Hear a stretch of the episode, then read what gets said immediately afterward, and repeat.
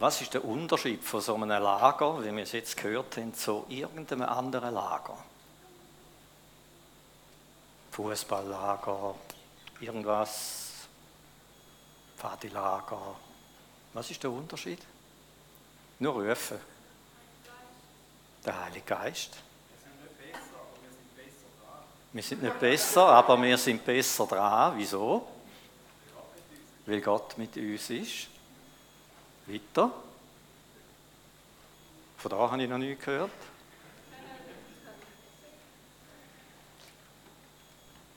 Also, gehen ihr einig über so Aussagen? Nicken oder Nein sagen? Nicken in den Reihen, gut, okay, ja. Ja, und ähm, ja, habt ihr den gesehen, den Gott? Nicken oder Kopfschütteln? Wir machen ein bisschen Feedback, Mann, weißt du? Der eine nickt, ja, andere sagen Nein. Okay, ja, Daumen oben, ja, ja. Ein doppelter Regenbogen gesehen, gut, ja, das sind so Zeichen. Aber e- effektiv gesehen hat niemand, oder? Also interessant ist, was der Unterschied ausmacht, sehen wir nicht. Ja? Okay. Gut, danke. Also meine Frage war, was ist der Unterschied von einem üblichen Lager zu einem Lager wie das hier, wie diese hier stattgefunden haben? Und äh, die Statements waren der Heilige Geist, Gott, äh, wir sind nicht besser, aber wir sind besser dran, weil wir Gott haben. Meine Frage war, habt ihr ihn gesehen? Okay, das waren ein bisschen gemischte Antworten. Die einen haben ja gesagt, okay, das würde ich gern dann noch näher hören. Die anderen haben den Kopf geschüttelt, aber äh, letztendlich ist ja das Wesentliche ist nicht sichtbar, diese unsichtbare Präsenz seiner Gegenwart. Ähm, hat jemand etwas gesehen, als der Fuß geheilt wurde? Der Fuß war plötzlich geheilt, ein, ein übernatürliches Eingreifen. Das ging zackig, oder? Nachher war dann wieder Sport, lag wieder drin, oder? Ähm, auch da hat man nichts gesehen. Seine Spuren sah niemand, heißt es in, de, in den Psalmen. Er zog uns voran durchs Meer, doch seine Spuren sah niemand. Also das Wirken sieht man, das Wirken spürt man. Was auch interessant ist, äh, der ganze Wahrheitsgehalt, wie plötzlich sich tiefe Wahrheiten ins Herzen hineinsenken, dass du denkst, das vergesse ich in meinem Leben nie mehr. Warum bin ich nicht vorher drauf gekommen? Das war so, das ist so klar plötzlich. Das hat mit himmlischem Licht zu tun, das hat mit Offenbarung zu tun. Das hat mit dem Heiligen Geist zu tun, der, uns, der plötzlich kommt und uns wie den Vorhang aufreißt und du denkst, warum habe ich das nicht früher kapiert? Das ist ja so einfach. Und doch sind es übernatürliche Vorgänge, so wie als Jesus Petrus fragte, was sagt ihr zu seinen Jüngern, wer bin ich? Und Petrus sagte, du bist der Christus. Und Jesus sagte, das hat dir nicht Fleisch und Blut offenbart, sondern mein himmlischer Vater. Also Jesus erkennen braucht Offenbarung, weil der ist schließlich vor 2000 Jahren gestorben, oder? Also, und wie kann man denn den lieben plötzlich? Wie kann es sein, dass rund um den, um den Globus herum Menschen ihr Leben lassen aus Liebe zu diesem Gott, weil sie das nicht loslassen wollen? weil sie vor die Wahl gestellt werden, abschwören oder sterben. Also muss es himmlische, unsichtbare Realitäten geben. Es kann nicht einfach so ein Dogma sein.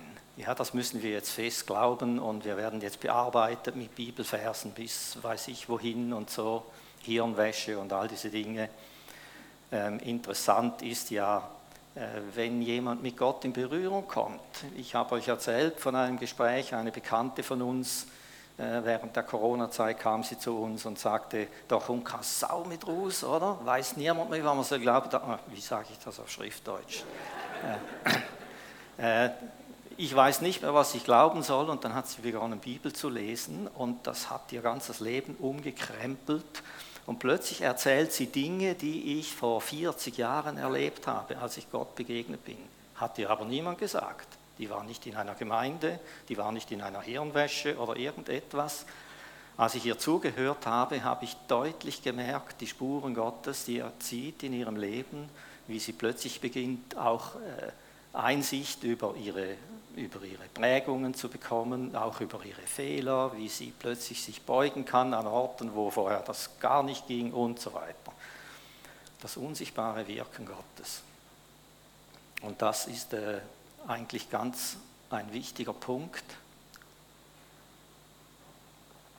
Können wir mal das zweite Bild anschauen, eines meiner Lieblingsbilder. Ich komme nicht drum herum, ich habe das schon ein paar Mal gezeigt. Oder?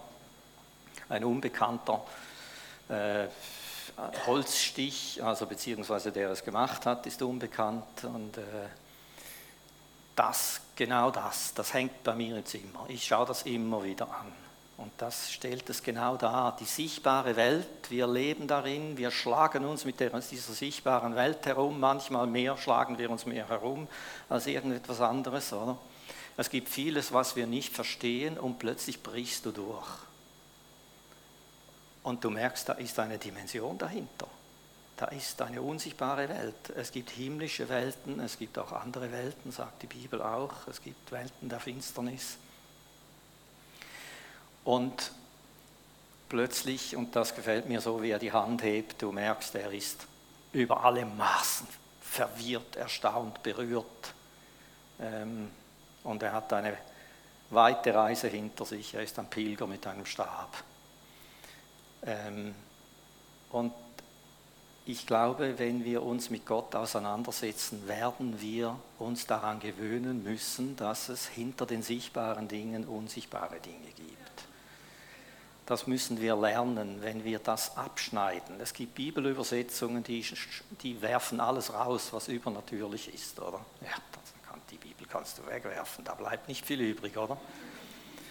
Weil das ist gar nicht möglich, weil Gott ja selber unsichtbar ist. Und er entschuldigt sich nicht mal dafür. Er ist unsichtbar. Er sagt, ich bin so, sorry. Oder? Und darum bin ich überall. Ich bin überall. Ich bin deswegen nicht Luft für dich oder ich, äh, nicht wirkungskräftig. Gar nicht, im Gegenteil. Das sind Dinge, die wir lernen müssen und das kommt so auch sehr ein bisschen aus unserer Geschichte heraus, aus den jüngsten Tagen. Ich habe mal ein bisschen erlebt, erlebt durch diese Krisen, die wir gegangen sind, ähm, miteinander, meine Frau und ich, und wie wir äh, gebetet haben und gebetet haben um Veränderung und um Veränderung und nichts ist passiert. Und ich erzähle das für all diejenigen, die solche Dinge erleben, die irgendwie mal an einen Gott geglaubt haben und vielleicht sogar zu ihm geredet haben und nichts ist passiert. Oder Menschen, die glauben und beten und nichts passiert in den einen Bereichen, in anderen vielleicht schon. Dann denkst du, was läuft? Hier passiert etwas und da passiert nichts, oder? Und ich habe irgendwann habe ich aufgehört zu beten. Ich habe gesagt zum Herrn, ich habe es da oben, ich mag nicht mehr so beten. Und dann habe ich aufgehört in dieser Weise, wie ich das bisher verstanden habe, zu beten und habe gesagt, jetzt muss ich bete nur noch das, was du mir sagst. Ich bete nichts mehr sonst oder ich lasse es bleiben. Und dann hat Gott mich begonnen zu unterweisen in den himmlischen Ordnungen in den himmlischen Zusammenhängen. Und ich habe plötzlich gemerkt, wie wir das gehört haben in der Einleitung, der Himmel muss sich nicht mir anpassen. Ich muss mich dem Himmel anpassen, weil der Himmel, der ist ewig. Paulus sagt, wir schauen nicht das Sichtbare an, wir schauen das Unsichtbare an, denn das Sichtbare ist zeitlich, das Unsichtbare ist ewig. Also wenn du denkst, was ist mehr Realität, diese Kanzel oder die unsichtbaren Dinge? Sagst du, ja, die sehe ich, die kann ich anfassen. Ja, ja, aber was ist in 40 Jahren? Oder was war vor 40 Jahren? Da war sie noch gar nicht da, oder doch? Weiß nicht. Na, wahrscheinlich nicht, oder? Die hat irgendjemand gemacht, oder? Und irgendwann ist das weg, aufgelöst, irgendwie eingeschmolzen, verschwunden, irgendwas, oder? Äh, die ewigen Dinge, mit denen passiert das nicht die weil sie nicht stofflich sind, sind sie zeitlos, sie sind ewig. Sie waren, bevor wir da waren und sie werden sein, wenn wir hier nicht mehr über diese Erde gehen. Und er sagt, die wesentlichen Dinge, die liegen dort drin, in der unsichtbaren Welt. Die Bibel lehrt uns auch äh, im Hebräer 11, durch Glauben verstehen wir, dass das Sichtbare aus dem Unsichtbaren geworden ist. Durch das Wort Gottes wurden die sichtbaren Dinge erschaffen. Was sichtbar ist, ist aus dem Unsichtbaren entstanden. Das ist so ein Grundsatz, dass die unsichtbare Welt die sichtbare Welt prägt. Und was ist, ist aus dem Unsichtbaren entstanden. Hier habe ich gemerkt, gilt es zu lernen, viel, viel, viel zu lernen, für mich. Ähm, und wenn wir die unsichtbare Welt, die himmlische Welt betreten, dann betreten wir wirklich Neuland. Dann betreten wir Dinge, die kennen wir so nicht. Das ist eben himmlisch. Das ist eben nicht irdisch. Da geht es ganz anders her und zu. Da sind ganz andere Dinge am Laufen. Und wir tun gut daran, wenn wir als Lernende in diese Welt hineinschreiten und wenn wir das Wort Gottes anschauen auf die himmlischen Dinge, dann hast du plötzlich eine neue Bibel. Oder? Also vieles, was für mich früher schwarz-weiß war, ist heute farbig geworden. Oder? Das ist richtig spannend wieder. Manchmal war es etwas langweilig mit diesem Buch hier, muss ich sagen. Aber ich äh, lese jetzt seit etwa 45 Jahren darin und es ist eine unglaubliche Quelle immer wieder der Erneuerung, der Offenbarung, der Stärkung, auch wenn ich meine Krisen hatte mit diesem Buch. Oder? Das kennt jeder, der sich da ein bisschen vertieft, weil es stehen unbequeme Dinge drin. Mark Twain hat einmal gesagt, mich beunruhigt nicht das, was ich nicht weiß an der Bibel, sondern was ich weiß. Der ist gut, oder? Mark Twain. Tom Sawyer, Huck Finn, kennt jeder, oder? Gut, wir wollen hier in die Tiefe gehen. Ähm, noch ein Bild ist mir in den Sinn gekommen, als ich all diese Zeugnisse hörte und all diese Filme sah. Das ist so das Sichtbare, was wir sehen. Und wie ich gesagt habe, dahinter sind unsichtbare himmlische Realitäten. Da ist mir eine Geschichte in den Sinn gekommen aus dem Alten Testament. Ähm, das Volk Israel war auf dem Weg durch die Wüste ins verheißene Land und dann wurden sie angegriffen von den Amalekitern. Und da gab es einen richtigen Krieg, eine üble Sache. Das Volk Israel war wahrscheinlich zahlenmäßig weit unterlegen. Und dann haben sie Folgendes gemacht.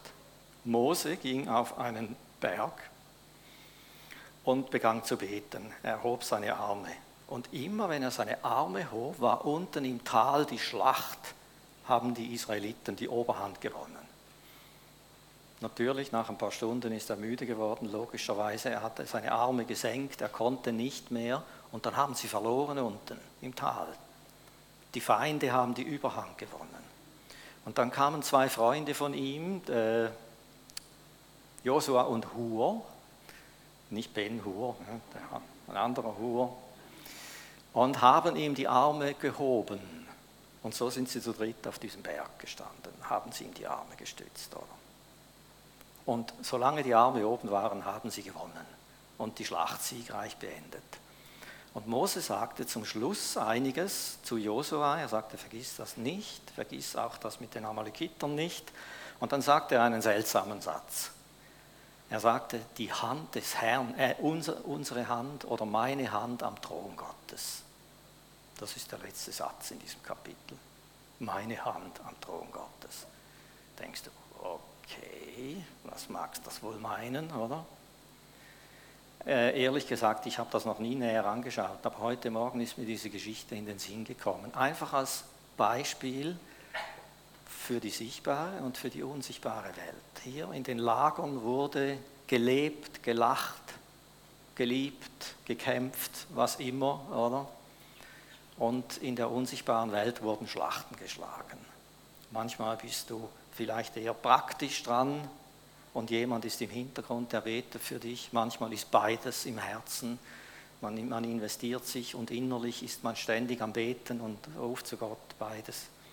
Aber wir sehen hier dieser Einfluss, der das Gebet, und das ist, ich denke, das, was er gemeint hat, meine Hand am Thron des Herrn.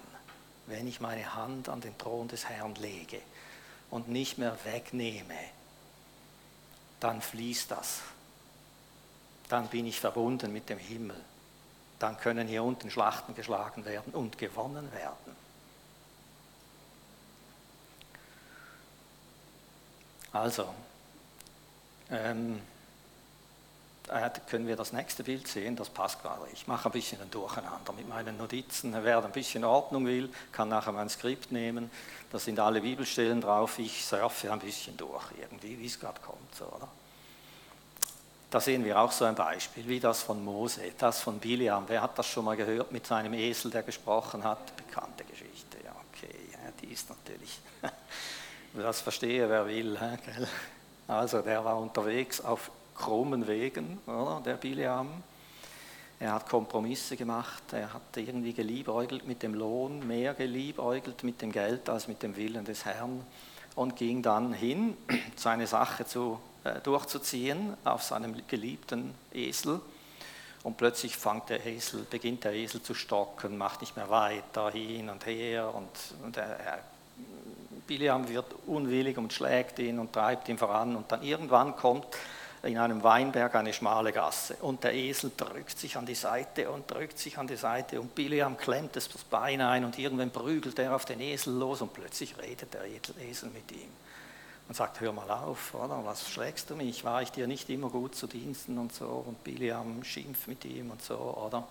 Und dann plötzlich dieser Satz, da öffnete der Herr dem Biliam die Augen und er sah den Engel des Herrn auf dem Weg stehen mit dem gezückten Schwert in der Hand.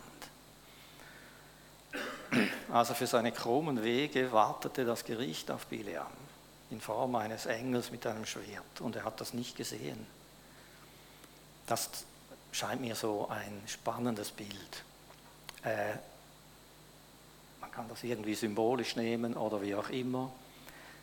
Wir wollen irgendwo durch, wir sind auf unserem Weg und da sind Widerstände und Schwierigkeiten und Probleme und wir beginnen dann, äh, die einen sagen, ich schalte dann in meinen höheren Gang hoch oder dann gibst du noch mehr Gas und noch mehr Gas. Irgendwann verblutest du und verzweifelst du und, und äh, das Leben wird unendlich schwierig und du verstehst nicht wieso.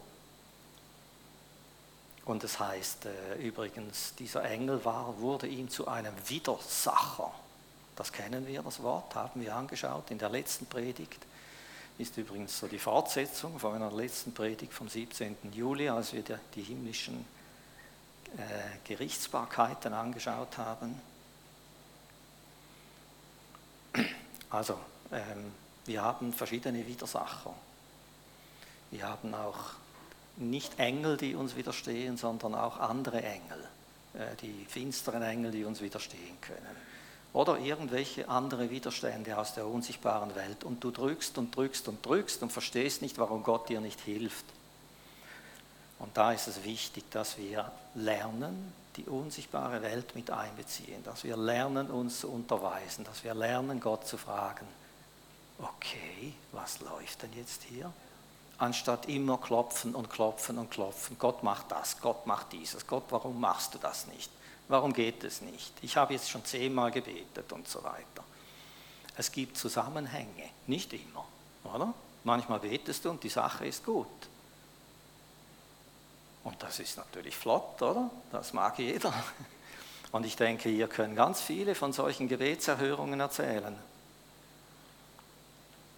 Manchmal sind das Sekundengebete, irgendwie ein Stoß zum Himmel, oder? Und plötzlich ist das Gegenüber freundlich und nicht mehr so verstimmt oder was immer dann. Aber es gibt Dinge, die wollen nicht werden und an denen können wir wie verbluten, wenn wir nicht lernen, wenn wir nicht vom Himmel unterwiesen werden, wenn wir Gott nicht äh, den Raum geben. Äh, wir haben das letzte Mal Lukas 22, 31 angeschaut. Äh, das war die Stelle, als Jesus zu Petrus sagte, der Satan hat dich begehrt, Er wollte euch sichten, aber ich habe für euch gebetet. Wenn wir die Geschichte dort kennen, um die Kreuzigung herum, das Chaos, das ausbrach und Jesus gibt wie einen Blick in den Himmel hinauf und sagt, da oben werden die Fäden gezogen, oder? Darum ist das Chaos da, oder?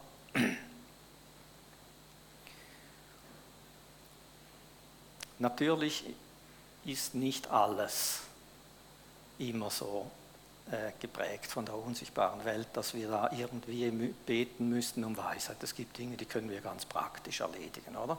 Also wenn du miese Laune hast die ganze Zeit, und dann schau mal an, wie viel das du schläfst eigentlich, oder? Ob du nachts um 12 Uhr immer noch herumlümmelst und so und am Morgen um 5 Uhr aufstehen musst, dann wäre vielleicht etwas mehr Schlaf angesagt oder so. Das wollte ich einfach noch am Rand erwähnen, ne, damit wir irgendwie in der gesunden Zone bleiben, oder? Wir wollen etwas lernen aus der Bibel über die unsichtbare Welt, weil ich glaube, wir werden weise und wir werden schlagkräftig werden und wir werden unseren Weg besser gehen können, wenn wir das berücksichtigen, wenn wir diese Tatsachen akzeptieren können. Ähm, es heißt zum Beispiel von Jesus, alles in den Himmeln und auf der Erde hat er geschaffen, das Sichtbare und das Unsichtbare es seien Throne oder Herrschaften oder Gewalten oder Mächte. Alles ist durch ihn zu ihm hingeschaffen. Er hat also die sichtbare und die unsichtbare Welt geschaffen. Wenn du die unsichtbare Welt ablehnen willst, dann hast du mit ihm ein Problem. Vielleicht er nicht mit dir, aber du mit ihm. Ähm, was Paulus auch erwähnt, und das ist ein erschütternder Vers, er sagt, unser Kampf, den wir hier unten führen, die Ringkämpfe, die Zusammenstöße, die Reibereien, weiß ich was alles, wo Widerstand da ist, wo es schwierig ist, belastend, verwirrend. Unser Kampf ist nicht gegen Fleisch und Blut.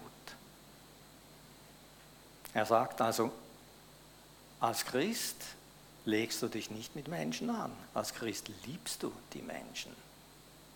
Aber er fährt weiter.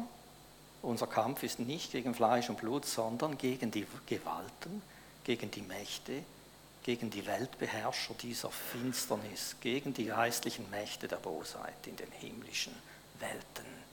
Er spricht also auch hier deutlich. Und die Bibel ist sehr klar hier. Äh, wenn du in einen Esoterikladen gehst und du schaust dir alles an, was da zu kaufen gibt, an Büchern und so weiter, äh, dann stellt sich für mich die Frage, okay, und muss ich das jetzt alles glauben? Oder hat es da Dinge, die nicht stimmen? Und wie unterscheide ich das? Und es wird alles so irgendwie so ein bisschen serviert. Ähm, es, es, spricht viel von der unsichtbaren Welt, aber um herauszufinden, was jetzt wirklich wahr ist von all diesen Büchern, das kannst du nicht findest du nicht raus. Die Bibel macht eine glasklare Trennlinie. Sie sagt, die unsichtbare Welt besteht aus Licht und aus Finsternis. Der Wohnort Gottes oder der Wohnort der Finsternis. Da ist auf der einen Seite Wahrheit, auf der anderen Seite Lüge, beziehungsweise noch viel mehr das Fehlen von Wahrheit und so weiter. Hier wird dann unterschieden. Das mag unbequem klingen, aber äh, wer ein bisschen tiefer hineingeschaut hat und sich, ich bin Seelsorger, mit Problemen mit den Menschen auseinandersetzt, der merkt manchmal, es ist nicht gut, wenn wir uns mit der finsteren Seite einlassen. Gut, noch zum Schluss. Ja, ja, genau. Ein kurzer Streifschuss noch. Ich kann hier nicht mehr drüber, drauf eingehen. Auch wenn wir uns unser Leben verändern, wenn Jesus vor uns hinsteht und wir wissen, okay, jetzt muss ich mich entscheiden, mit oder ohne ihn. So war das in meinem Leben. Und ich habe mich dann für ihn nach einigem Zögern und einigen Schlenkern, so irgendwann habe ich dann meine Waffen gestreckt und habe ihn erlebt in einer wunderbaren Art wenn wir diesen Schritt getan haben, dann haben wir es definitiv ja mit der unsichtbaren Welt, mit der himmlischen Welt zu tun, denn unsere neue Identität, unsere neue Existenz, unser neuer Wohnort, der hat viel, viel, viel mit dem Himmel zu tun. Das schauen wir noch kurz an, weil wir haben es ja vom Gebet. Gebet ist unser großes Thema und wenn wir im Beten die unsichtbare Welt ausklammern, dann wird das eine magere Sache. Also, das nächste Bild bitte. Jawohl, jetzt da muss ich ziemlich zackig durch, oder? Ich mache da nur einen Streifschuss. Lasst das nicht verwirren, viel Text. Das Bildchen ist gut. Also, es geht mir um eines. Jesus ich muss noch vorher anfangen. Im Alten Testament war die Gegenwart Gottes in einem Zelt oder in einem Tempel. Und da gab es den Vorhof, das Heiligtum und das Allerheiligtum. Das Allerheiligtum, dort hast du 500 Volt, 500 Volt. Das ist dann Hochstrom dort. Dort ist Gott selber drin. Der Priester, der durfte einmal im Jahr dort rein. Im vorderen Teil haben die Priester ihren Gottesdienst äh, getan, jeden Tag. Da war der Leuchter und so weiter, all diese Dinge. Und dann war der Vorhang, der große Vorhang, der das trennte, das Heiligste vom Heiligen. Dort war Gott drin und dort durfte der Priester nur mit Blut einmal im Jahr hinein. Er musste ein makelloses Lamm schlachten und mit diesem Blut durfte er dort hinein und dort, darum hat er überlebt. Er trat in diese Gegenwart, in die absolute Heiligkeit und Reinheit Gottes. Und von Jesus heißt es, dass er mit seinem eigenen Blut nicht in dieses irdische Zelt gegangen ist, sondern in den Himmel selbst. Dieses irdische Zelt war nur ein Abbild von den Dingen in den unsichtbaren Welten. Sollte uns vieles lehren darüber, wie die unsichtbaren Welten, wie die himmlischen Welten funktionieren. Und Jesus war dieses Lamm. Dieses Lamm war nur ein Typus auf Jesus, der dann gekommen ist und sich schlachten ließ am Kreuz. Und mit diesem eigenen Blut ist er in den Himmel selbst gegangen, nicht in diesen irdischen Bau. Diese zwei Dinge müssen wir uns merken. Also der Eintritt in die Gegenwart Gottes kann nur geschehen, indem alle Unreinheit von uns genommen ist, weil Gott vollkommen rein ist. Er ist das Licht ohne Makel.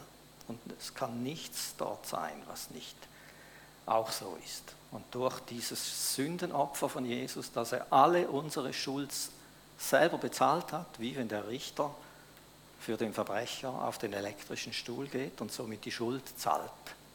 So kann der Eintritt geschehen. Das nächste Bild. Genau. Und das genau gilt für uns. Jesus hat das genau für uns gemacht, dass wir das genau auch tun können. Das heißt, wer das annimmt, was Jesus getan hat am Kreuz, hat durch das Blut Jesu denselben Eingang in die Gegenwart Gottes.